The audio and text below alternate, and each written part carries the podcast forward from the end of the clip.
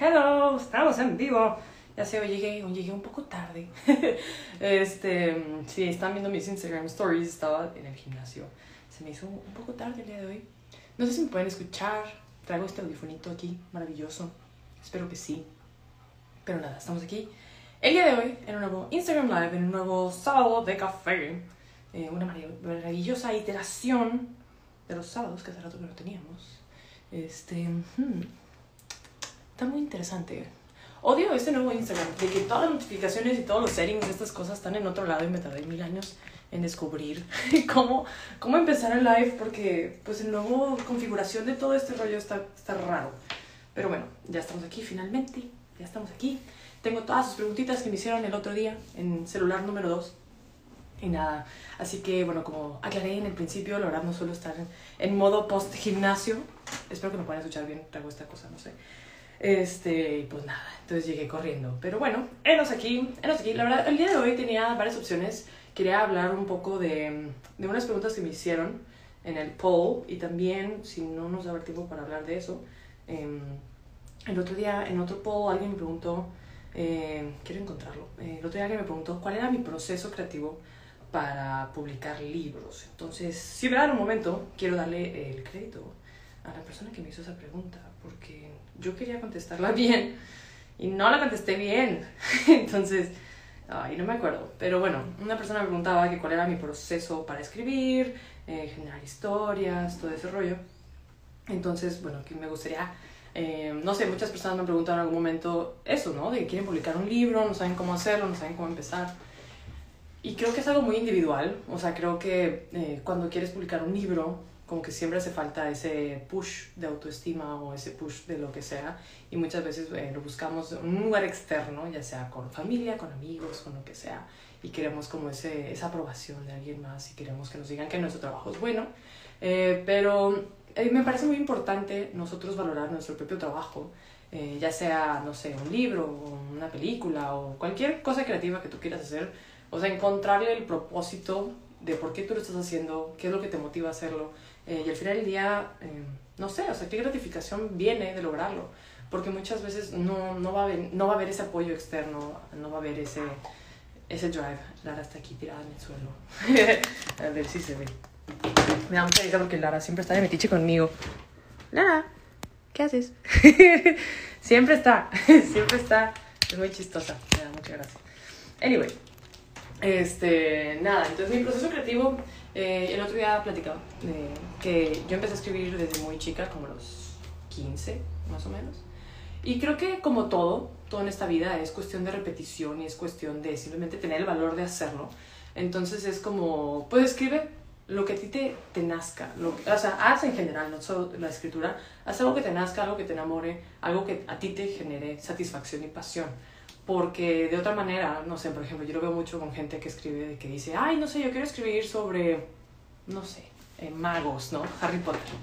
Y terminan escribiendo sobre vampiros, o sea, hace Twilight, porque piensan que es lo que va a vender, porque piensan que es lo que el público quiere comprar. Pero cuando escribes algo o haces un proyecto que no viene de tu corazón, se nota. Se nota en la calidad, se nota en la profundidad, se nota en los pequeños detalles. Entonces creo que en general, eh, aunque creamos que hay cierta moda, que deberíamos estar siguiendo, siempre deberíamos de realmente ir en ir en nuestra pasión.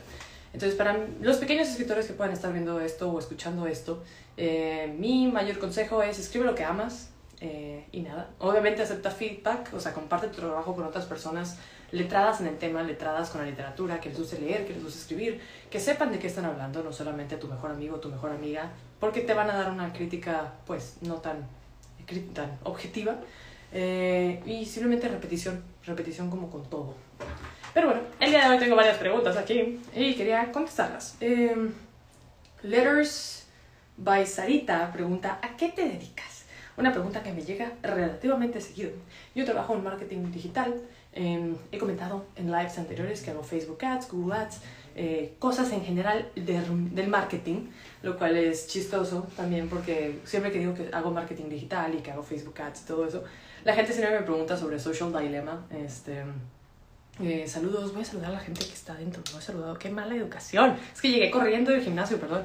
Este, Soriano, Soriana, Soriano bueno, saludos, Natalia B, Maf Díaz, eh, Betty Martínez, saludos Betty, todo limpio, The King of Rhymes, Mexican Textures, Paul Manzano, Karen, el Alex, BSV, saluditos a todos ustedes están aquí el día de hoy, es un honor tenerlos conmigo. ya, me disculpo por mis eh, saludos tardíos, qué mala educación.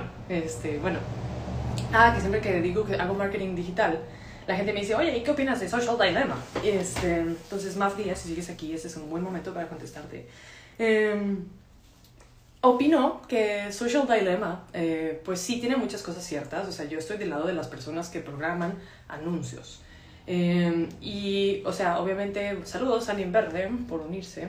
Em, o sea, mm, o sea, sí, o sea, el pixel de Facebook y todas esas cosas que dicen que checan lo que haces y te escuchan tus conversaciones, como que más o menos sí existe. O sea, no te escuchan, o sea, técnicamente no hay ningún disclaimer que diga ahí afuera que, que Facebook te escucha, pero es que muchas veces nosotros como usuarios damos eh, indicaciones allá al mundo de lo que queremos. O sea, por ejemplo, hay que recordar que WhatsApp está conectado con Facebook, ¿no? Y Facebook está conectado con Instagram y bla. Entonces uno dice, oye, pero es que yo nunca le he dicho a nadie, o sea, nunca he googleado, no sé, que quiero comprar un termo de agua.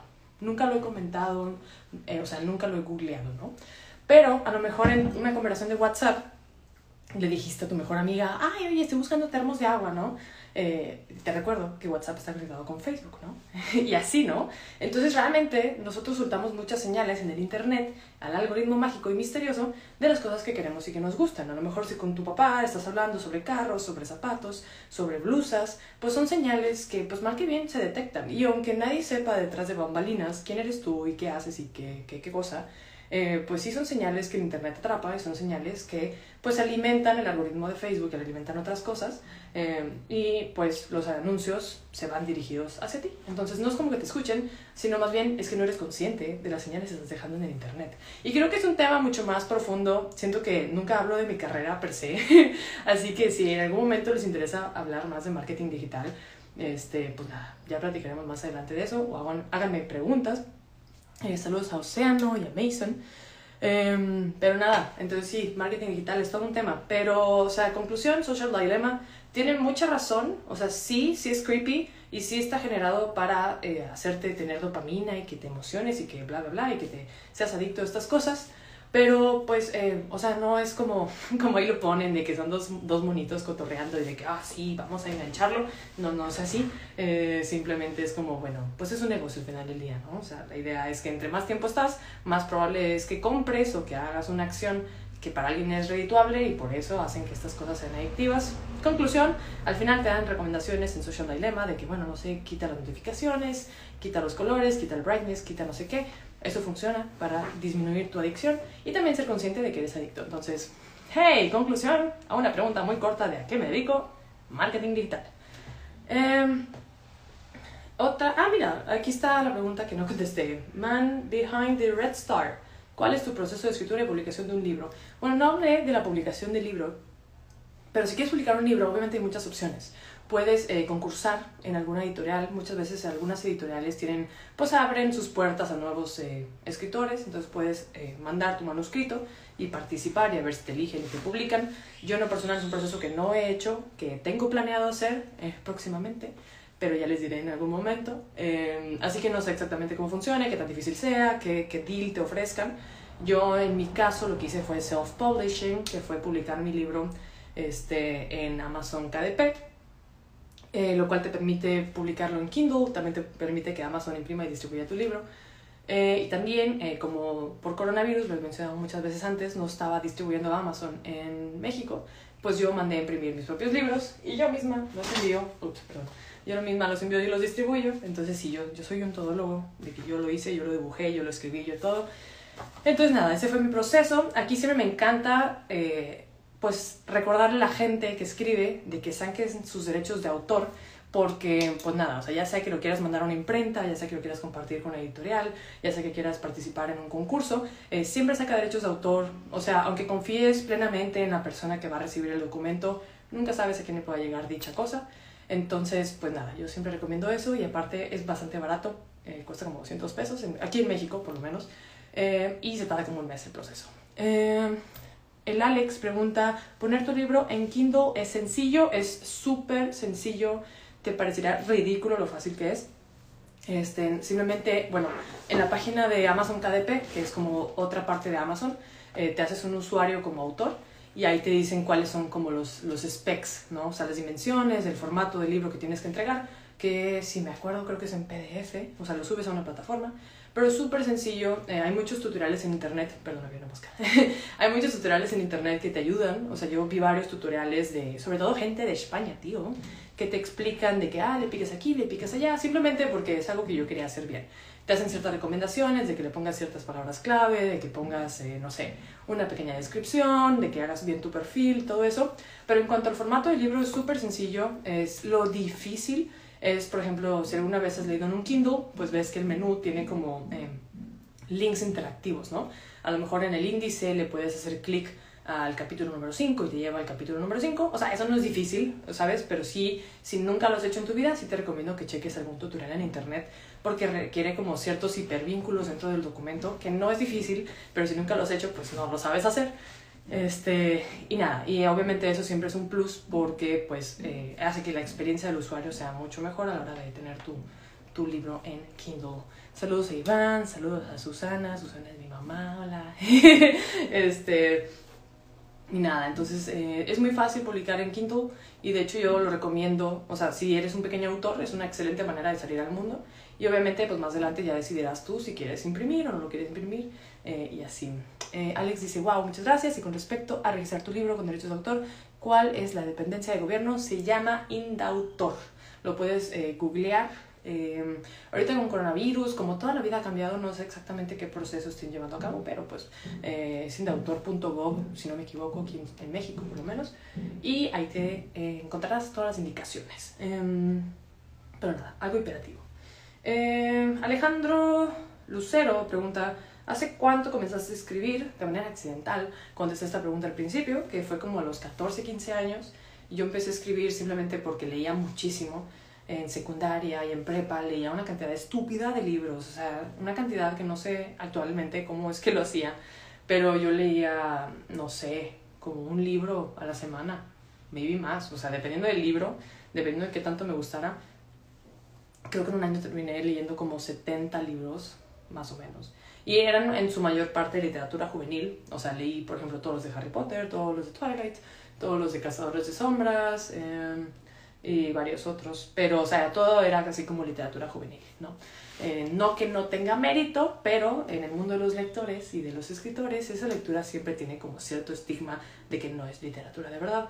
Yo pienso que leer es bello, hermoso y es perfecto y no importa si quieres leer Twilight a, a, tus 35 años, no importa si quieres leer Harry Potter a tus 50, no importa si quieres leer Fifty Shades of Grey, yo no lo he leído, pero bueno, o sea, se respeta, cada quien puede leer lo que quiera Creo que simplemente lo bello y lo hermoso de la lectura es el expandir tu imaginación, el adquirir eh, pues conocimiento, ¿no? O sea, de que expandes tu léxico, tu, léxico, tu vocabulario, eh, estás generando imágenes en tu mente. Entonces creo que eso es lo bello de la lectura y creo que no vale la pena juzgarnos por lo que leemos. Entonces tú lee lo que tú quieras leer, que te valga que eso, si alguien te juzga o no, tú disfruta de tus libros y sé feliz. Pero en mi caso fue así, empecé a leer muchísima literatura juvenil Em, y nada, y me gustaba tanto, lo disfrutaba tanto que dije, oye, a mí me encantaría poder ser esa persona que también le entrega esta experiencia a alguien más, ¿no? O sea, y también, eh, bueno, por ejemplo, tengo una novela que no está publicada todavía, que es literatura juvenil.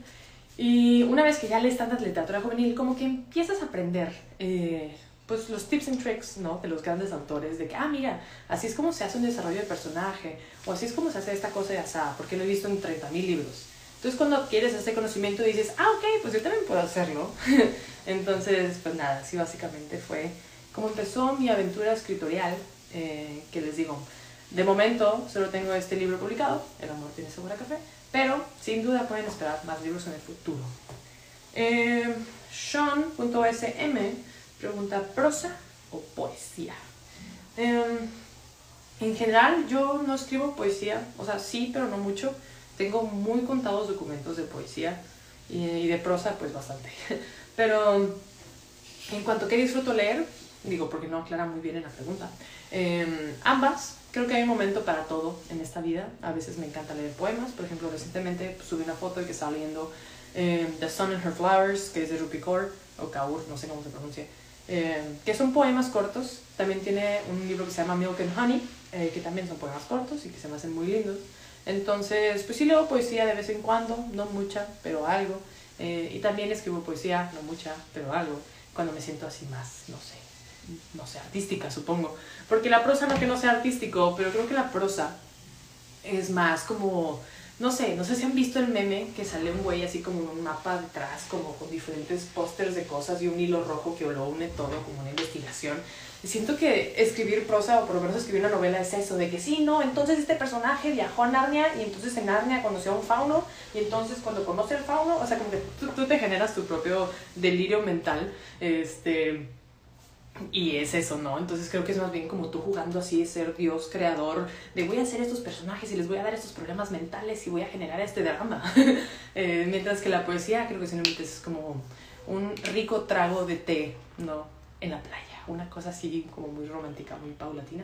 Este, Paul dice que Milk and Honey es buenísimo, estoy completamente de acuerdo. Les digo, si alguno de ustedes tienen alguna recomendación de poesía, eh, saludos a Melanie. si ese meme del güey rojo me da mucha risa porque literal así me siento.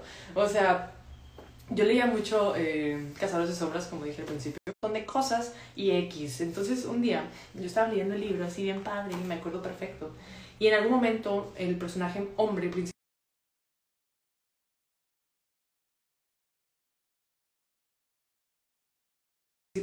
ay, tuvimos un problema de conexión, qué vergüenza, pero ya.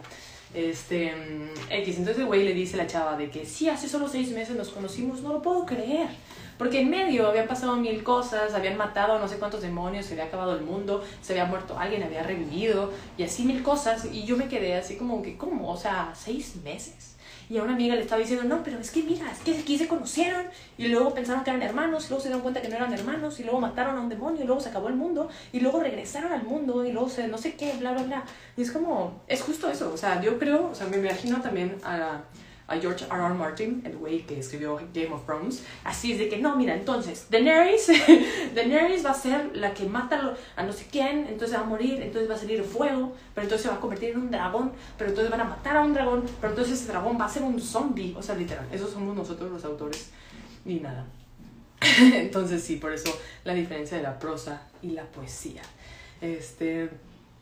Y a ver, las demás preguntitas que me hicieron el otro día. La verdad, este es mi Tamagotchi número 2. Este celular nunca lo uso. Porque, mira, aquí está la. ¿Qué pasa, ¿Qué pasó? ¿Qué pasa? Diles algo mientras yo busco. Este. Pues nada, pues las preguntas del otro día. ¿Qué pasó? ¿Qué quieres? ¿Qué pasó? No sé, díganme algo, ya. Este. Ay, no me acuerdo. El otro día alguien más me preguntaba. Este, saludos a Danielito. ¿Cómo estás, Danielito? Aquí está. Ya, ya encontré mis preguntas. Este, ah, bueno, el otro día me preguntaba que eh, cuánto tiempo llevaba en Monterrey. En Monterrey eh, regresé después de tres años de estar en Ciudad de México. Em, así que nada, para la gente que no sabe que soy en Monterrey, estoy en Monterrey. Eh, me preguntaban también cuáles eran mis películas favoritas. Yo siempre recomiendo Gattaca. Gattaca es una película de los 80s o 90s, 98 si no me equivoco. Eh, que está muy buena, es muy buena, es como de genética y es de humanos, está bien bizarra. Lo único malo de Gattaca es que no está en Netflix, no está en Amazon Prime. O sea, la tienes que comprar o la tienes que rentar en de que, no sé, en la Apple Store o en, o la Play Store. Entonces, pero es una película muy buena. Seguramente la puedes encontrar pirata en YouTube, pero no digas que yo te recomendé ver cosas piratas. Este, también me preguntaban, eh, este celular es tan pequeño. este, ¿qué? ¿Dónde está? Perdón, perdón, no estoy lista, no estoy lista. Y Lara ya se fue, ya no puedo distraer con ella. ¿Cómo enfrentarías la procrastinación? Muy buena pregunta, no me acuerdo quién la hizo, porque estaba muy chiquito este celular. Pero la procrastinación, siento, bueno, creo que el, la manera de vencer la procrastinación es simplemente siendo muy ordenado u organizado. Este, ahorita contesto lo que dice Carla. Carla mamá. bueno, rápido. ¿Cuál es mi personaje favorito de Harry Potter? Em, muy buena pregunta. Paul saluda a Jade. No sé quién es Jade, pero qué bueno que se conozcan. Salúdense. Este, mi personaje favorito de Harry Potter. Qué difícil. Maybe Hermione. Podría ser. O sea, que creo que no estoy tan clavada. qué padres están platicando aquí. Qué divertido. Este. um, creo que Hermione, simplemente porque es como un personaje femenino muy cool. Eh, también Luna Lovegood, creo que son ambos personajes femeninos bastante cool. O sea, Luna Lovegood es como toda excéntrica y toda loca, pero es ella misma. O sea, como que en ningún momento. en ningún momento cambia su personalidad, en ningún momento trata de ser algo que no es. Y Hermione va en contra de todo eh, pronósticos. Mira, hay dos hermanos en el live, qué hermoso. Bueno, saludos a ustedes hermanos, gracias por estar aquí. Este, ojalá mis hermanos estuvieran viendo esto, pero no les importa. no te creas. Em, ah, bueno, Hermione va en contra de toda corriente para ser la familia. Eh, va en contra de todo lo que su familia es, que son muggles, si no me equivoco. Eh, la verdad, o sea, sí, sí, me gusta Harry Potter y todo, pero no lo tengo tatuado en el corazón. Entonces podría decir facts que no son facts. Pero según yo, sus papás no eran, no eran magos y por eso ya era una sangre sucia. Entonces, Luna Lovewood y Hermione. Em, más que su hermano, su brother. Sí, Luna Lovewood y Hermione. Son chidas. Eh, ah, bueno, la procrastinación. La manera de vencer la procrastinación es tener un plan. Si no tienes un plan, obviamente, em, pues todo se va a ir, ¿no? O sea, porque cuando dices, oh sí, quiero ir al gimnasio, ah sí, quiero escribir un libro, oh sí, quiero lo que tú quieras. Tienes un objetivo, ahí está en el aire, y lo quieres, pero no tienes un plan, no sabes ni qué tienes que hacer, ni cuándo lo vas a hacer, ni cómo lo vas a hacer. Entonces, em, para lograr cualquier cosa que quieras hacer, tienes que hacer que ese objetivo sea lo más sencillo posible. Por ejemplo, si quieres, yo siempre voy a usar el gimnasio y el ejercicio como ejemplo porque me parece muy bueno. Lo transmutas a cualquier otra cosa y aplica exactamente igual. Si quieres ir a correr en la mañana y no sé, este, tienes toda tu ropa sucia de ejercicio, tus tenis los tienes guardados en una caja en el closet, obviamente te vas a levantar en la mañana y vas a decir, ay, qué flojera, eh, tengo que ponerme otra cosa porque mi ropa de ejercicio está sucia. O, ay, no, mis zapatos están ahí arriba, tengo que treparme, tengo que buscarlos, tengo que sacarlos. Obviamente te va a dar flojera. Y obviamente vas a decir, ay, al rato, no hay prisa, ¿no? Pero, al contrario, si la noche anterior, cuando tú quieras, dices, ah, no, no, no, mañana voy a correr en la mañana, sí, sí, sí. Entonces, aquí está mi ropita, pum, pum, pum, la pones en el baño o en donde tú quieras.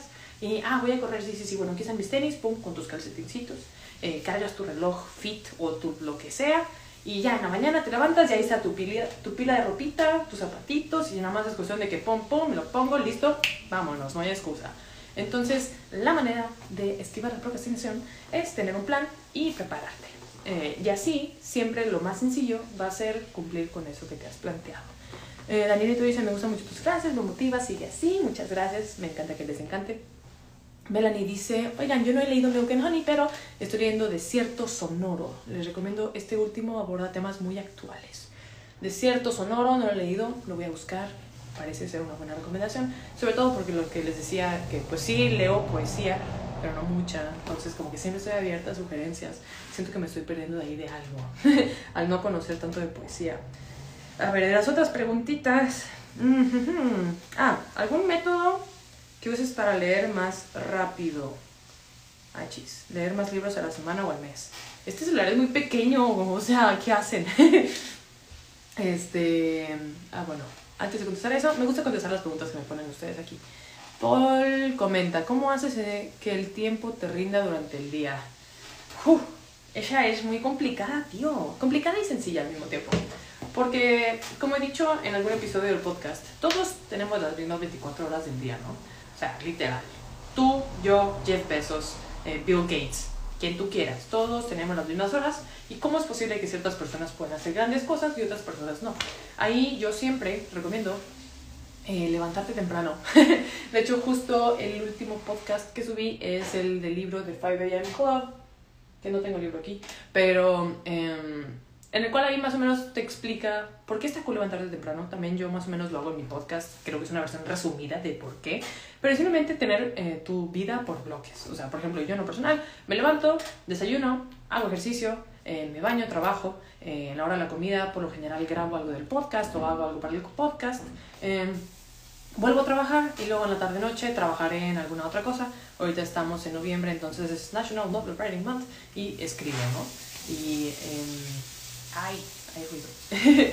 Pero entonces simplemente tener tu día por bloques, de que bueno, en la hora de la mañana hago esto, en la tarde hago esto, es como lo que decía de prepararte para, para correr, o sea, tener preparada tu ropa, tus tenis, tu todo, y así simplemente lo tienes que ejecutar. Entonces, por ejemplo, yo, lo que yo he dicho muchas veces, y no los puedo enseñar porque estoy grabando con mi celular, es que yo tengo mi Google Calendar literal por, por bloques, ¿no? Este, me pongo alarmas a mí misma de que hora del gimnasio, hora de trabajar, incluso hora de comer, eh, porque a veces, pues no sé si te pasa que te olvida comer o como que no te da hambre, pero pues la hora de comer es la hora de comer.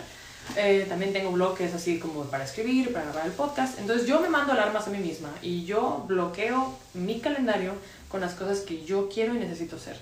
Entonces creo que esa es la mejor manera de hacer rendir tu día, porque es un compromiso contigo y ahí está el horario. Y cuando le pones fecha y hora a las cosas es mucho más fácil ejecutar que si pones, bueno, algún día a la semana iré a X, no sé, al gym, ¿no? A menos de que digas que, ah, el lunes a las 6 voy al gym. O sea, como que ya es diferente.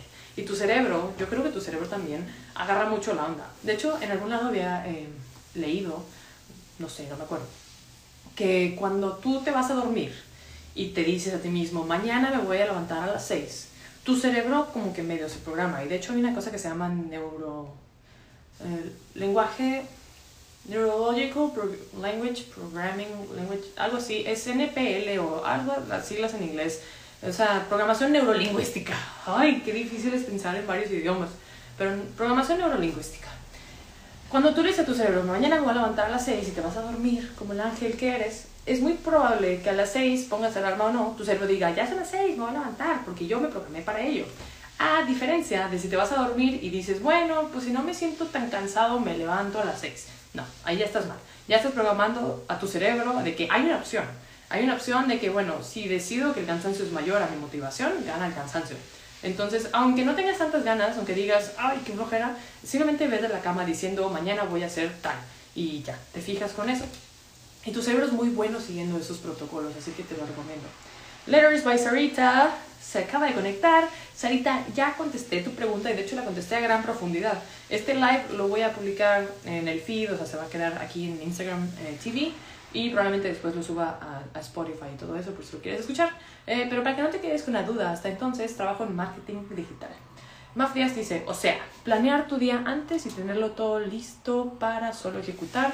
Efectivamente, yo creo que eso es un buen resumen de lo que dije. Eh, Carla Mamada. Me da mucha risa porque acabo de descubrir que Carla Mamada, el usuario Carla Mamada, es Jade o Jade, no sé cómo se pronuncia tu nombre, y son hermanos tú y alguien más que estaba aquí. Entonces, ¿eres hombre o eres mujer? porque el otro día había un comment o una pregunta de Carla Mamada, y mi ego dijo, ay, seguramente es porque pues, estoy mamada, ¿no? ya no supe, me dio risa. Um, pero bueno, qué divertido. ¿Cuál es tu comida favorita? Pregunta Carla Mamada. Es el sushi. Yo puedo morir comiendo pescado crudo, lo cual a mucha gente le da asco, pero a mí no, a mí me encanta. Yo podría morir comiendo sushi, la verdad. Eh, Karen Fajardo, saludos, pone corazoncitos. Eh, ¿Cómo cuidas tu cabello? De hecho, mi cabello, no sé, o sea, se mantiene sano. Creo que simplemente es como buena alimentación. Como, la verdad, como muy bien. O sea, cuido mucho lo que como. Eh, como mucho pescado, como ya se habrán dado cuenta por mi comentario anterior. Eh, tomo omega 3, tomo vitaminas. O sea, como que creo que eh, no hay mejor cuidado personal que una buena alimentación. Porque obviamente, no sé, podrías ponerte mil cremas en el pelo o lo que sea, pero si solo comes pizza o solo comes papas o solo comes esas cosas, pues al final del día esas son lo que, lo que nutre a tu cuerpo, lo que genera tu cuerpo. Entonces creo que antes de preocuparnos por cremas y por cosas, simplemente cuidemos nuestra alimentación. Y pues obviamente me baño regularmente y uso acondicionador, pero la verdad es que siento que soy una persona muy sencilla. No creas que tengo así un super ritual de belleza. Eh, y nada, creo que la comida es la clave. Saludos a José Mireles. Eh, Gerardo pregunta, ¿dormir como el ángel que eres? Bueno, eso no es una pregunta, pero sí, oye, eres un angelito y te mereces dormir en paz. Eh, Paul dice que es mujer, ya las caché, jajaja. Ja, ja. Carla, lo siento, es que la cuenta de mi mamá y como le gusta mucho entrenar, mi hermano le puso así, ay, qué chido, lo me, me saludas a tu mamá, dile que vamos al gym todos. Eh, este, saludos, qué padre, me encanta que se están saludando en el chat, está bien divertido eso. Pero bueno, eh, to wrap it up, Eh, quería contestar, mira, ya regresó Lara, la trajeron de vuelta. Hola Lara, ¿cómo estás? Ay, sí. Tantos cambios el día de hoy. Eh, esta pregunta dice, no veo nada. ¿Qué recomiendas para bajar la ansiedad? Ok. Yo no soy Jay, soy la Billie Eilish. Muy bien, tú eres Billie Eilish. Eh, ¿qué, ¿Qué es de que stop? What are you talking about? Em, bajar la ansiedad. En lo personal, cuando yo quiero bajar mi ansiedad, porque pues a veces me da ansiedad, tengo diferentes hacks. Uno es baja tu consumo de café. No sé si tomes mucho café o no. Creo que la mayor parte de la gente sí toma mucho café. Procura que tu consumo de café no sea más de dos tazas al día. Si puedes hacer una taza al día, mejor. Sobre todo cuando estés muy estresado o ansioso. Eh, hay otro suplemento que es una hierbita, eh, es legal, que se llama ashwagandha. Eh, se escribe raro, es como ashwagandha con W y con H. Seguramente si lo googleas y lo escribes mal, Google te va a corregir. Este, pero X también es una hierba conocida en el mundo del físico-culturismo que te ayuda a bajar tu ansiedad y tu estrés. Eh, y yo lo tomo a veces antes de dormir y ya. La verdad es que así que tú digas, te puedo decir de primera mano que redujo mi estrés en un X%, por ciento, no te lo puedo decir porque es muy difícil, pero creo que ayuda. Eh, también eh, meditar.